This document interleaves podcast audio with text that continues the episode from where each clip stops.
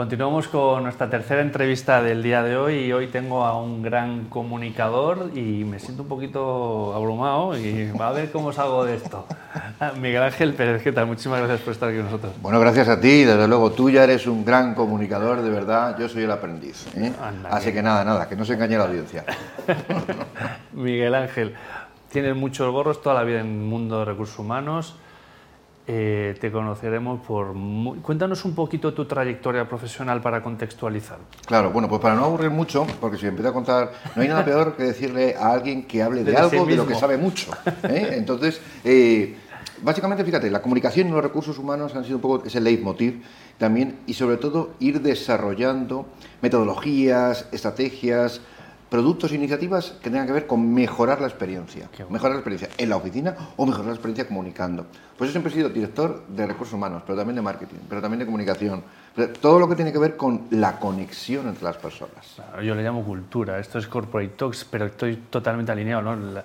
Cómo tocar a la gente desde las personas y desde la comunicación. Claro. Es como poder activar, ¿no? Claro, porque al final, no, si tú comunicas, de alguna manera, conectas personas, pero esas personas tienen que conectar con una idea, con una visión que tienen que hacer suya, ¿no?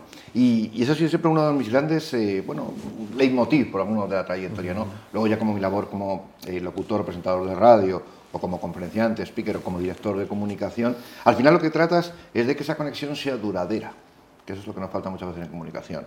Creamos un impacto, eh, pero no creamos un vínculo. Cuando creamos ese vínculo es cuando hay posibilidad de hacer cosas juntos. Wow, wow. Eh, has creado, tienes eh, humanos en la oficina. ¿Qué es esto, humanos en la oficina? Bueno, humanos en la oficina fue una iniciativa, bueno, ya de hace, de hace tiempo, eh, bueno, para crear una metodología diferente para que las personas conectaran a través de lo que viven de verdad, porque siempre estamos llenos de buenismos en la empresa, porque las personas son lo más importante, porque la vida es el centro, bah, paparruchas, como diría mi abuelo, ¿vale? Porque además, eso es la declaración de intenciones de muchas empresas, pero lo que la verdad es que no es verdad. No es verdad. Esto pasa con lo mismo que con el talento senior.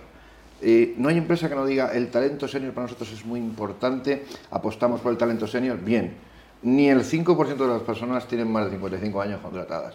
¿Qué quiere decir esto? Que alguien miente. Entonces, eh, todo eso que, que realizamos, toda esa experiencia, si empezamos a ponerla desde lo que vivimos el día a día y tratamos de impulsarlo, cuando una persona siente que está viviendo un día a día significativo, es entonces cuando las tareas que realiza, el trabajo que realiza, tiene sentido. Y eso, y eso fue Humanos la Pedina, una metodología que al final derivó pues, en eventos, en programas, al final en un programa de radio, que la verdad es que ha sido un exitazo brutal, no por el pringado del presentador, sino por los invitados que vienen, y sobre todo por hacerlo divertido, que es actualmente en Capital Radio, al que por supuesto tu audiencia está invitadísima, vamos, tú el primero y tus invitados después, eh, a acudir, porque lo que hacemos es mostrar el lado humano de la, de la, empresa, ¿no? Claro que es que al final son personas. Wow, wow, wow. Súper interesante.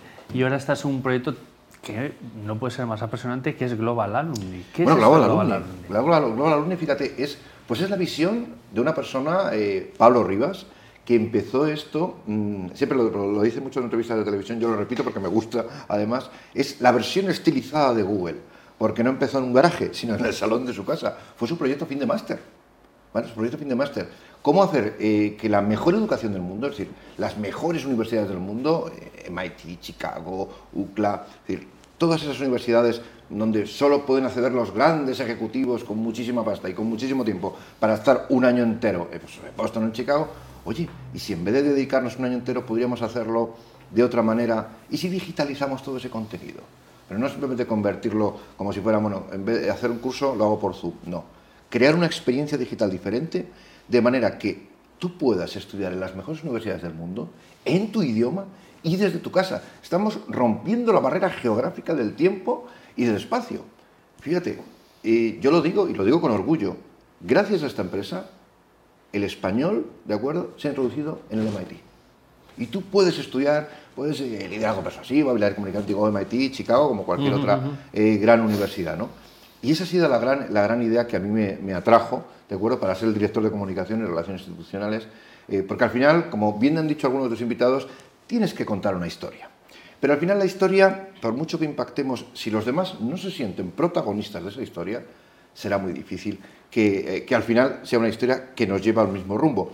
De hecho, ese es el aprendizaje, una historia. Una historia de autorresponsabilidad. Ahora hablamos de aprender y de responsabilizarnos de nuestro aprendizaje porque eso es lo que nos llevará a un mejor trabajo.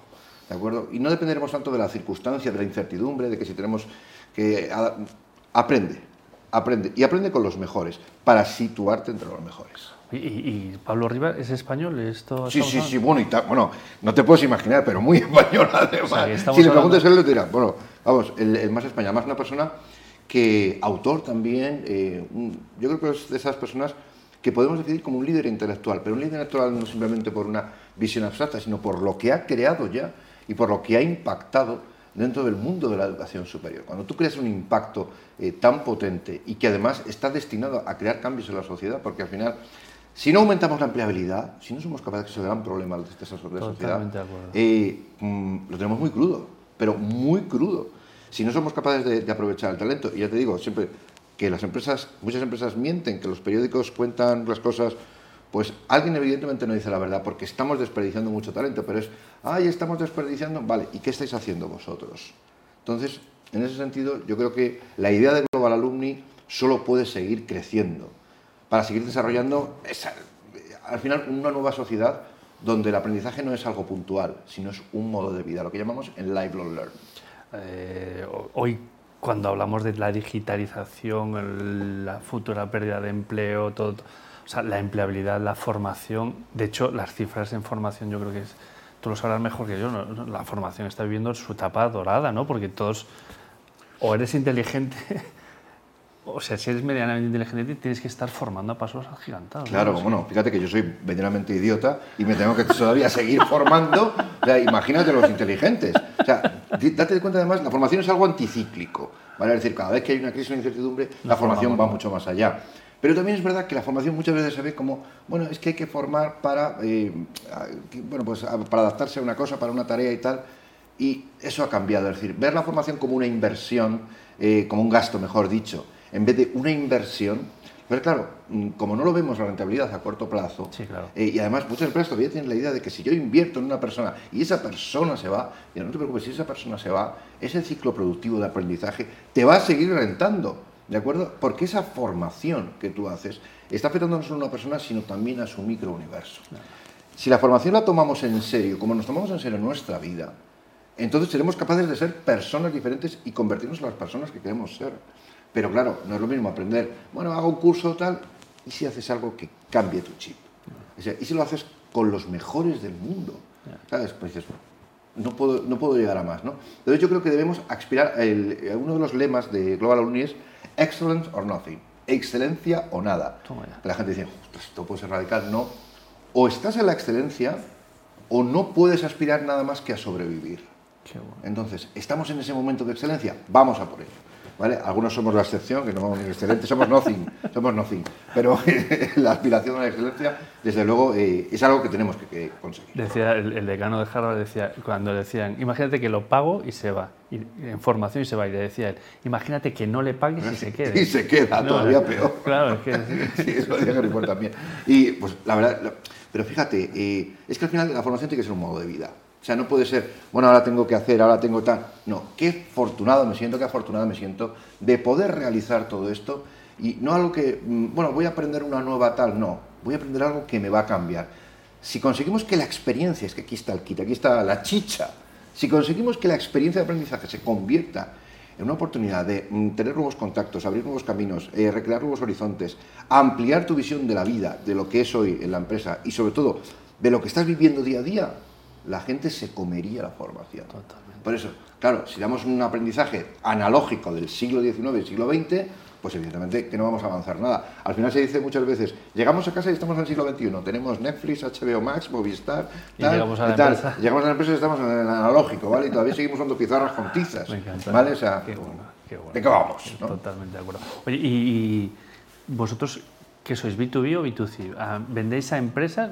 ¿Cuál es el, un porcentaje? Pues mira, te digo, el, B2C, la Alumni es, eh, bueno, es, es el, for business, ¿de acuerdo? Es decir, nosotros vivimos alumnos, ¿de acuerdo? Sí, pero ¿quién os contrata? Las, las, ¿Quién os contrata a vosotros? Es por entender hacia el mercado, porque sois un referente, el mercado o sea, ¿de quién es la responsabilidad de formarse? ¿Mía como, eh, como persona física sí, o de mi empresa que me tiene que formar? Tuya, Ah, tuya, tuya. Pero tuya además, y tuya, y bueno, esto es mi opinión personal. Totalmente. Pero la autorresponsabilidad en el aprendizaje, además esto lo dice mucho, lo dice mucho Pablo, ¿de acuerdo? Implica un cambio de tu modo de vida. O sea, tú no puedes esperar que la, bueno, la empresa te va a dar lo que sea, depende de qué empresa estés, en el sector qué necesidades. Pero si tú no te responsabilizas de tu propio aprendizaje, ¿por qué vas a esperar que los demás se responsabilicen del progreso en tu carrera profesional? O sea, que yo achaco el progreso de mi carrera profesional a los demás, pero mi aprendizaje depende de otros. Ese es el cambio de paradigma. Entonces, vivimos al final del alumno. Que el alumno puede ir, venir directamente, por supuesto, del alumno porque quiere estudiar en Sí, sí, X universidad, en esto, en esto. Pero también viene de empresas que dicen, oye, quiero que, mm, bueno, todos mis empleados, mil, tres mil, cuatro mil, eh, estudien esto, hagan esto, eh, tengan su propia eh, universidad corporativa donde vamos a meter los cursos de X y Z. Es decir, al final el B2C y el B2B eh, se unen, pero al final el alumno o la alumna es aquella que va a generar el beneficio. Y, y vuestra tipología, por los nombres de las empresas que estás hablando, ¿está dirigido a un perfil de alumno gerente eh, o...? Bueno, siempre hablamos de Executive Education, pero también de alumnos, fíjate, hemos tenido desde 22 hasta 85 años. Hay una persona de 85 años, bueno, 82 y medio, que siempre que le digo, o me quitas años o me pones años, 82 y medio, que ha estudiado ya tres o cuatro cursos especializados y además transformación digital, blockchain, esas cosas que dirás, "Me- madre del amor No, no- estamos no hablando". me, no me pinta el perfil. Sí, sí. eh, al final, aprender va a ser, no va a depender de géneros, de edades, de estamento social. Va a depender de una actitud. Fíjate, las empresas que contratan por actitud, de hecho te lo digo, eh, van a ser las empresas que más van a tener éxito en el talento. Si no te preocupes, que lo que tengas que aprender ya te lo enseñamos aquí. Pero quiero ver una actitud. Esa actitud es ahora mismo la que va a dar, si llegamos a esa excelencia, que nos haga estar entre los mejores Por o nos quedamos en el nothing. Walda, walda. Totalmente, vamos. eh, pues eh, estamos ya fuera de tiempo. Es que, No, Benito, eh, perdóname, me he venido arriba, No, porque no, claro, es que dan ganas de contarte cosas. ¿Dónde os encontramos? Bueno, Global Alumni. globalalumni.org tenéis ahí toda la información, ¿de acuerdo? De lo que hace Global Alumni, eh, bueno, pues, eh, tanto para empresas como, como para alumnos, y bueno, ahí veis eh, las universidades con las que se trabaja y las empresas con las que realizamos todo tipo de proyectos educativos. Y ya te va a pedir un, eh, algún curso que te guste especialmente o que sea Uy, el- el- imagínate, pues, por imagínate ranking que el yo más recomiendo demandado. un curso de una universidad, como me pondrían las otras? Vale, pues Vale, entonces vamos a un ranking. Dame eh, el curso más. Hay una maravilla entre las mejores universidades del mundo. Tenéis una amplia, una amplia variedad. pillo, no te pillo nunca. Depende de la responsabilidad de cada uno. De acuerdo. Pues venga, ahora dime, ¿qué estás? Un libro, recomiéndanos un libro. Bueno, pues es evidente que yo voy a comentar el último libro de Pablo Rivas, ¿vale? Lo voy a enseñar, ¿de acuerdo? Que es el Lifelong Learning, un, además eh, un libro que tiene mucho que ver con el anterior, ¿vale? Que era Aprender a Desaprender, eh, donde además contaba cuál era el paradigma del nuevo aprendizaje, donde la innovación en la experiencia de aprendizaje se convierte en un estímulo para que las personas se conviertan en responsables. Aquí habla mucho en este libro de, de cómo el talento senior, ¿de acuerdo? Es, eh, es el momento de que ese talento empieza a despertar, que las empresas empiecen a repensar sus modelos formativos y que las instituciones empiecen a tomar en cuenta, en vez de tanta declaración, ah, sí, porque tenemos, porque las personas son lo importante, al final las personas se van a poner en pie de guerra, serán ellas, no las instituciones, ¿de acuerdo?, las que consigan levantar las empresas, ¿de acuerdo?, porque son responsables de su propio aprendizaje. Es ese cambio, ese cambio que estamos viviendo, ya esa transición de una economía analógica a una economía digital, eh, mucho de lo que se contaba en su anterior libro, Aprender a Desaprender, y en este Lifelong Learning, que aquí presento con orgullo. ¿eh? Wow, pues muchísimas gracias. Gracias a ti, Benito, gracias a ti, y perdona la chapa que te he dado. ¿eh? No, no, yo estoy encantado y vamos, me encanta, pero bueno, el problema es que me gusta tanto que Nada, nada. podríamos seguir Bueno, aquí. Te invito a mi programa de radio cuando quieras y ya me cuentas tú lo que quieras. ¿Ok? Ok, Muy bien. Pues hasta aquí nuestra tercera entrevista. Espero que os haya gustado. globalalumni.org y allí podéis ver a las mejores eh, universidades del mundo de la mano de estos súper españoles que están comiéndose el mundo. Súper, súper interesante. Esto es lo que hay que hacer, chicos. Seguimos, Esto es lo que hay seguimos, que hacer. Y hasta aquí nuestro programa de hoy. Espero que os haya gustado tanto como a mí.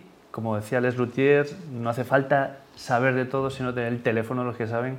Y yo hoy he llamado a tres grandes expertos que espero os hayan hecho esta hora amena como me la han hecho a mí. Y esto es Tinku, eh, Tinku está Corporate Talks, tenemos Mundo Financiero, tenemos Residente Digital, hablamos de lo que os importa, lo que os interesa, que filtramos, porque hoy en día es muy complicado con tanta información que está produciendo. Nos vemos el lunes que viene. Hasta luego.